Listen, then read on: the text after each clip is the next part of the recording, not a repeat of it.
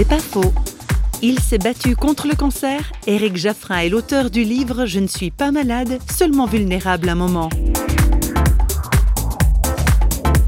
Je peux le dire parce que je l'ai vécu, mais ça aurait pu être perçu comme très dur.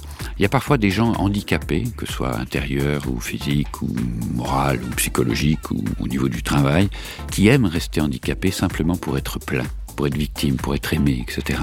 Et je dois dire que quand moi j'ai quitté l'hôpital, j'avais envie de garder ce statut de malade. Parce que quel confort, tout le monde s'occupe de vous.